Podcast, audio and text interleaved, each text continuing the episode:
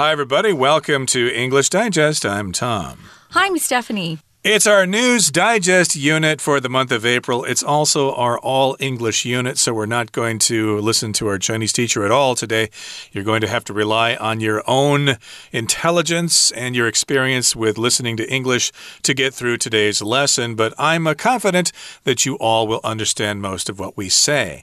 Now, this is our News Digest unit, as I said, and it's all about this death that happened in Iran. You may have heard about this. A woman was uh, beaten beaten and she died later on because she was not wearing her hijab mm. correctly. I hope I said that right. Hijab, uh, yeah. Hijab. That's uh, the. Uh, a headpiece or something that the women scarf, have to wear? Yeah, a scarf, I guess, a headscarf, I guess yeah. you could call it, that women have to wear in certain Muslim countries. Mm -hmm. And Iran is pretty strict about those sorts of things. So people thought that was going too far, beating her up just because she did not wear the hijab properly. Right. And there were lots of protests, and that's what we're going to be talking about today. So let's go through it now. Let's read the article, and we'll be right back to talk about it. On September 14, 2022, Mahsa Amini was arrested by Iran's morality police for wearing her head covering, known as hijab, incorrectly. While in custody, Mahsa Amini was viciously beaten by the police. She was brought to a hospital and remained in a coma until her death on September 16th. Gasht-e Ershad, which literally translates to guidance patrol, but is more commonly known as the morality police, is a specialized task force within the Iranian police whose aim is to enforce the laws of Islamic dress codes. For women, this means they must wear a hijab and loose fitting clothing. Many Muslim women across the globe opt to cover their hair and dress modestly to honor their faith. However, the Iranian government has utilized the hijab as a tool of oppression against women. The Islamic Revolution, in which the royal dynasty was overthrown and replaced by an Islamic government, took place in Iran in 1979. Since then, dress codes have become progressively stricter and hijabs have become mandatory for all women, including non Muslims. Those who speak out against the mandate face severe retaliation from the morality police. There have been many rebellions against this discrimination, but Mahsa Amini's death has sparked an unprecedented reaction. Civil unrest has spread throughout the country at an alarming rate.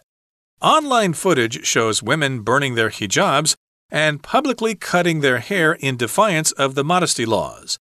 The police and government are reacting to the protests with brutal violence. An estimated 300 people have been killed and upward of 1,000 have been arrested by Iranian authorities over the course of the protests. Despite the risks, the Iranian women continue to demand that their voices be heard and that the government repeal the strict laws that led to Mahsa Amini's death.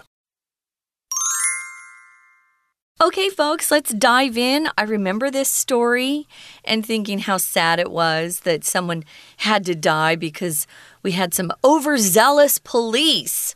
If you're overzealous, you're a little bit too passionate about something, and you kind of lose your um, your way of reasoning. So you do things that you wouldn't normally do because you're so emotional at the time. And I think sometimes that happens when we have mob mob mentality, which means you've got a group of people and uh, they end up hurting people when if they were alone they would never be doing the same thing so sometimes the police when they're in big groups uh, uh, start doing things that are inappropriate. Sadly, yes, even the police do things that are wrong.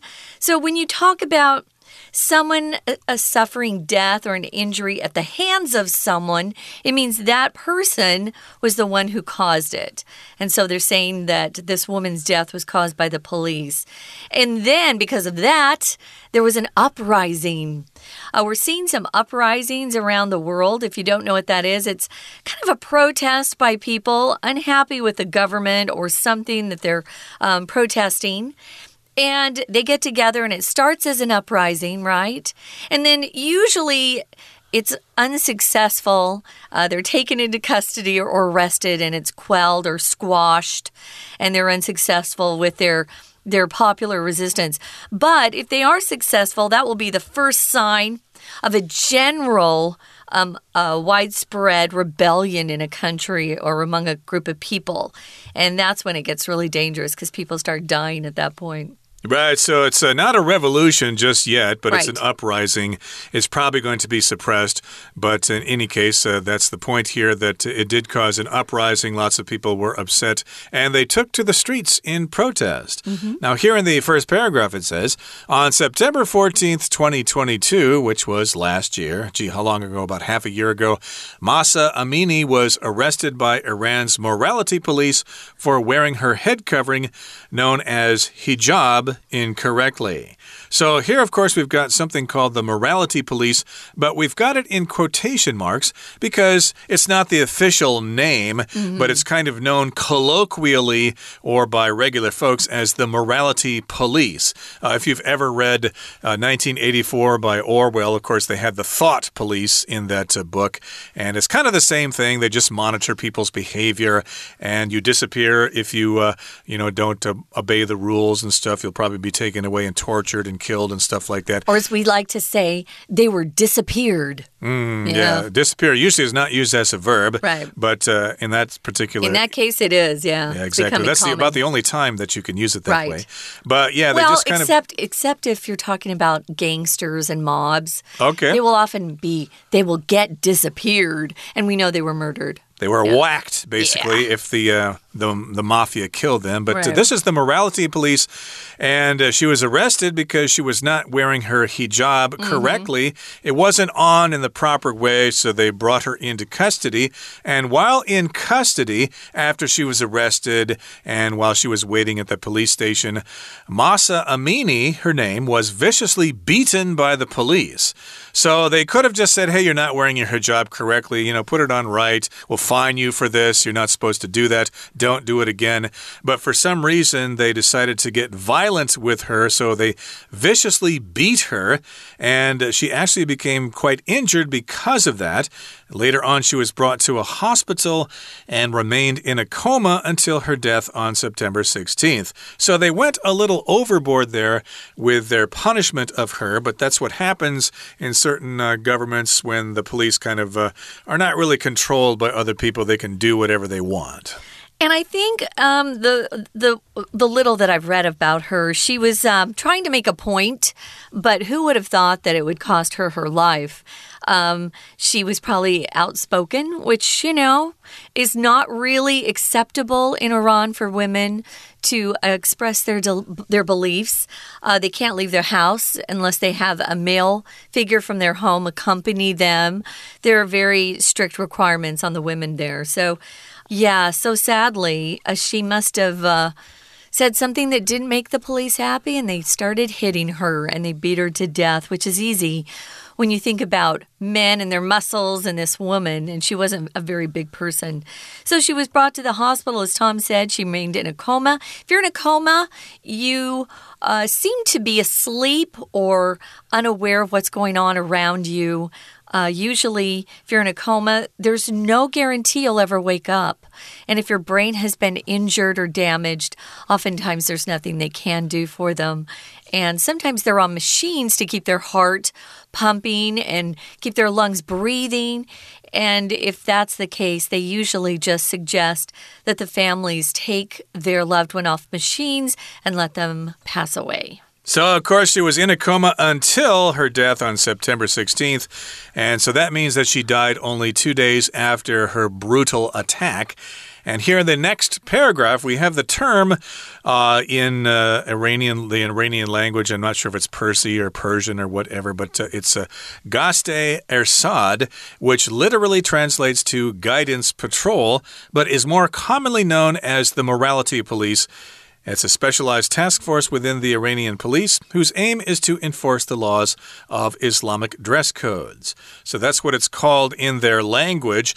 And uh, we don't know their language, but uh, it translates to guidance patrol, Mm -hmm. which uh, is kind of a soft way to refer to this, but it's actually more commonly known uh, as the morality police. The government, of course, is not going to call it that. They're going to say, oh, no, no, no, it's called the guidance patrol.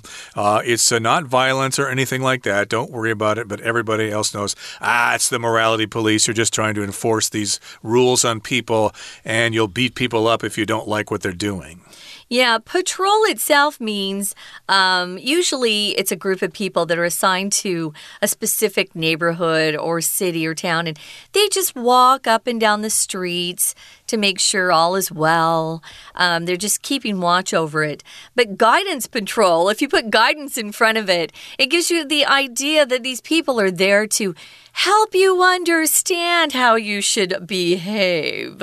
So you don't get a choice on, on how you're behaving. They're trying to uh, force you to behave in a particular way. And a lot of our societies are becoming more and more like this every day, uh, where we're told exactly what we can do, say, uh, where, you know, things like this. And I think she wanted to assert her individuality and just say, you know, this isn't kind of what I want. This is what I want. But uh, she messed with the wrong people and she was beaten to death. So, yeah, a patrol. We have patrols. Um, I don't. I don't know if we have patrols in Taiwan. Well, we, we have one in my neighborhood. It's oh, kind of yeah? like the neighborhood patrol. Oh, they're volunteers, they and watch, they wear huh? orange vests and orange hats, and they're mostly elderly people, oh. and they just kind of walk around and uh, check out the neighborhood and stuff like that. They're friendly. We say hello to them, so they're kind of the neighborhood patrol. I'm sure those exist in all sorts of uh, places in Taiwan so, as well. So if somebody's breaking into your house in this neighborhood,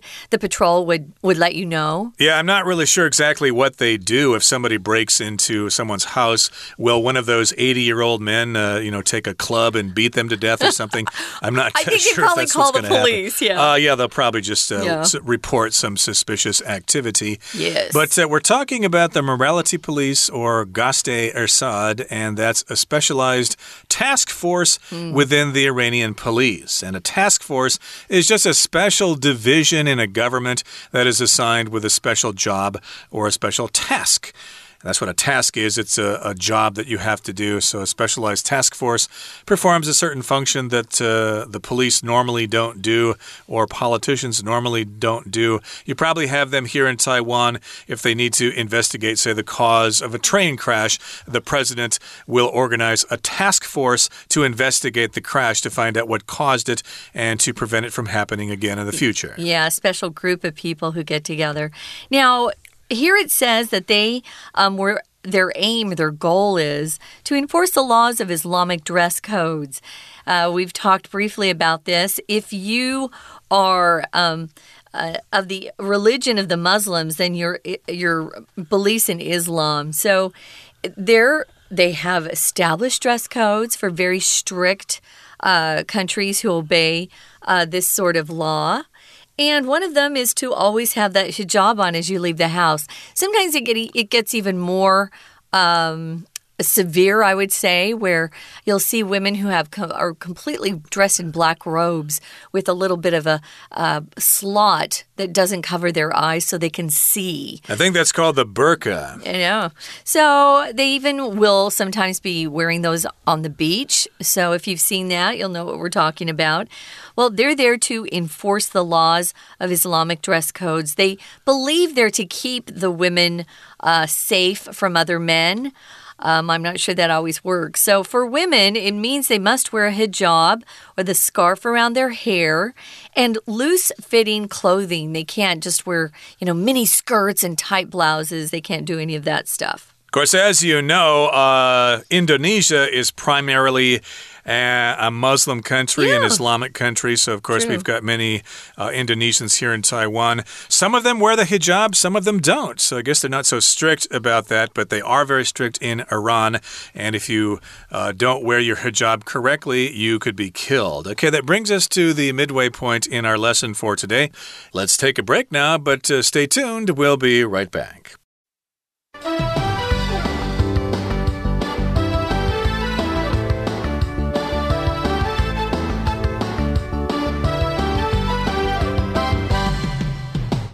Okay, welcome back, everybody. Again, we're talking about uh, a woman's death at the hands of the police in Iran, and that caused an uprising. Uh, something terrible happened to a woman by the name of Mahsa Amini. Uh, she was not wearing her hijab correctly. Uh, you sort of uh, said that she probably was doing that on purpose as a way to protest this strict law. So she was arrested. She was uh, viciously beaten by the police. She went into a coma, and in the hospital, she died a couple of days later. Yeah. Now, we did talk about the Guidance Patrol or Mm -hmm. the Morality of Police. It's a task force within the Iranian police.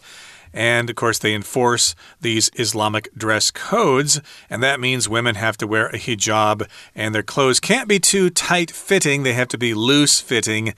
And of course, lots of uh, Muslim women around the world uh, have different dress codes to honor their faith. It varies from country to country.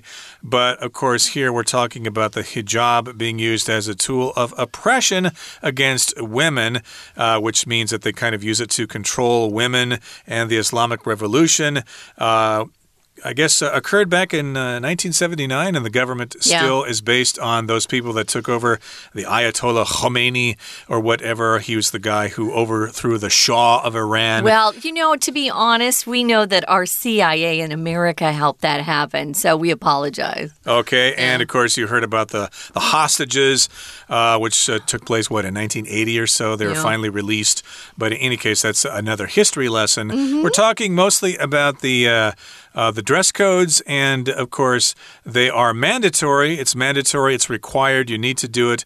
Uh, if you're a Muslim woman, a Muslim woman in Iran, you have to wear the hijab. You have to wear loose-fitting clothing, and uh, that also includes non-Muslims. So if you're a Christian in Iran, or if you're just a visitor, they'll still require you to wear a hijab. If you don't do it, well, you might get kicked out, or you might be fined, or even beaten, like uh, this woman was. Yeah, so Western women who travel over to Iran uh, are also forced to wear hijabs. So you just have to prepare for it and understand that that's going to happen. And if you don't agree with that, you probably shouldn't go to that country right now. It's kind of sad because earlier, before the overthrow um, of a, more democratic government, they were very free and very Western in, in Iran. The Persian people have always prided themselves on being very well educated, up to date, um, and suddenly their whole lives were turned upside down.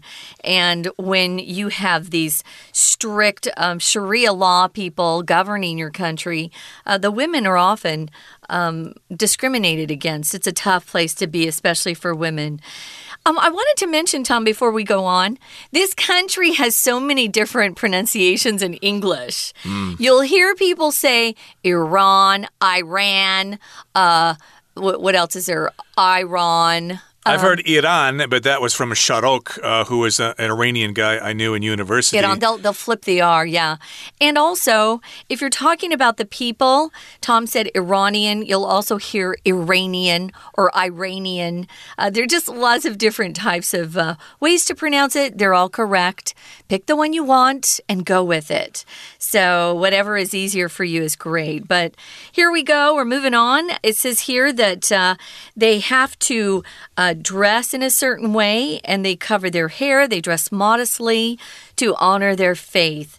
However, the Iranian government has utilized the hijab as a tool of oppression uh, against women. If you oppress someone, you take away their freedom and you force them to do things that they wouldn't necessarily choose to do.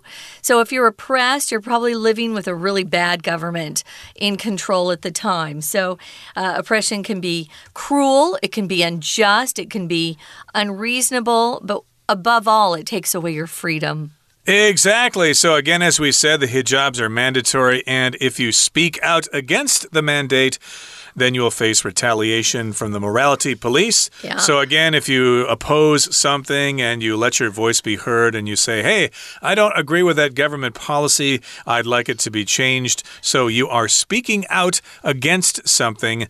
But in Iran, if you speak out against the mandate or the requirement for the hijab, then you're probably going to be in big trouble. You're going to face severe retaliation from the morality police. And retaliation uh, just refers to when someone attacks you in return for your attack or something that you did. So basically, the morality police will see this uh, protest as an attack, so they will retaliate. They will attack you back, uh, like what happened to this woman here. She was uh, beaten brutally while in police custody. Mm -hmm.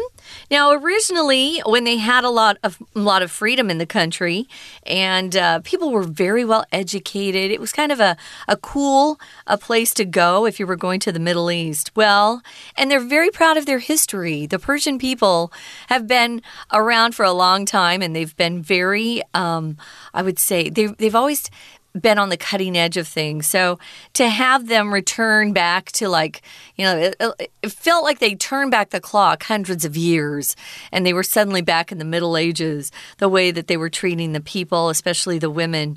So what happened was they had a royal dynasty. Um, we have royalty in several countries around the the planet, as you know. Well, that dynasty, meaning that family had ruled for years and years and years. They were overthrown, and what came from that instead was the uh, Ayatollah Khomeini or Khomeini, um, who was not a good guy, let's just say that. He was a brutal dictator, and it, it set a pattern that has been difficult for that country ever since. And they're constantly um, involved in terrorism and terrorist acts uh, towards other countries, even their own people. So we've got the, the revolution that took place back in 1979, and since then, these dress codes, and a dress code is just any sort of rule that tells you what you have to wear. Colleges have dress codes. Sometimes churches have dress codes. You can have dress codes at your work. Um, I once uh, had a, a colleague in New York City who showed up with a crop top and shorts. Uh-oh. And she was sent home. Uh, my my my uh, well, the partners at the the firm they weren't so hip on her dressing so casually, so they told her to go home. Even though it was Casual Friday, uh, you can go over that. You can be too casual, so be careful with dress codes. Well, their dress codes have become stricter and stricter and stricter. That's what progressively means over time something increases. So they became stricter with the codes, hijabs became mandatory, which meant you don't have a choice. You must wear one if you leave the house, including people who don't practice that particular religion. Right. And again, if you speak out against the mandate, you will face uh, retaliation. Yeah. Now, here in the final paragraph, it says there have been many rebellions against this discrimination, but Mahsa Amini's death has sparked an unprecedented reaction. Yeah. So here we've got the word rebellion, which is similar to uprising, although I think it's more severe than an uprising. You have an uprising first, and then later you have a rebellion where you actually try to uh, maybe attack the police and things like that. Or you might have an actual revolution where you might want to take over the entire government and change the government, like the French Revolution or the Mexican Revolution, the American Revolution, etc., etc. Sure. So, yeah, you start with an uprising, then you have a rebellion, and there have been many of those. At least people have said, nope, we're not going to accept this. We don't want to wear the hijab. It's uh, uh, a little bit ridiculous. Uh, maybe you guys are interpreting the Quran in the wrong way. Uh, maybe it's not so strict. Maybe we don't really have to wear this thing. Uh, so, of course, if that happens in Iran, then you might be in big trouble. Yes. So, what happened was it sparked an unprecedented reaction. To spark just means to ignite something, to kind of set something in motion. If you're starting a fire, you'll start with little sparks at first, and then it turns into a bigger flame, and then it roars. You have a big fire. Well, this sparked an unprecedented reaction. Unprecedented means it's never happened before, it's never been done before, and they didn't expect it, I'm sure.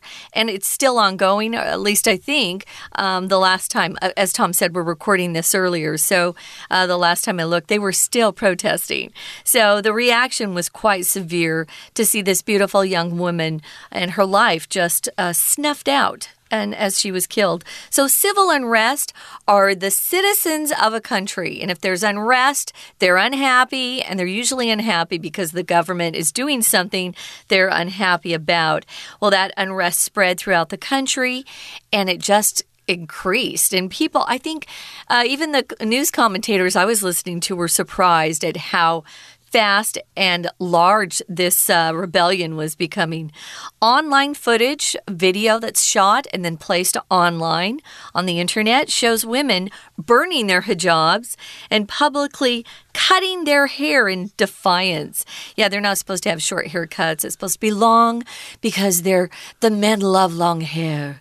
So, yeah, if you're doing something in defiance of something else, it means you're unhappy about something, and that's a way to rebel. To defy is the verb, D E F Y, defiance is the noun form, but you have to do something in defiance of something else. So I could say my brother brought home some uh, some junk food in defiance of my mother, who was telling him that she didn't want any pop junk food, uh, you know, fast food stuff in her house because she was trying to uh, feed us good food. He did it in defiance of her.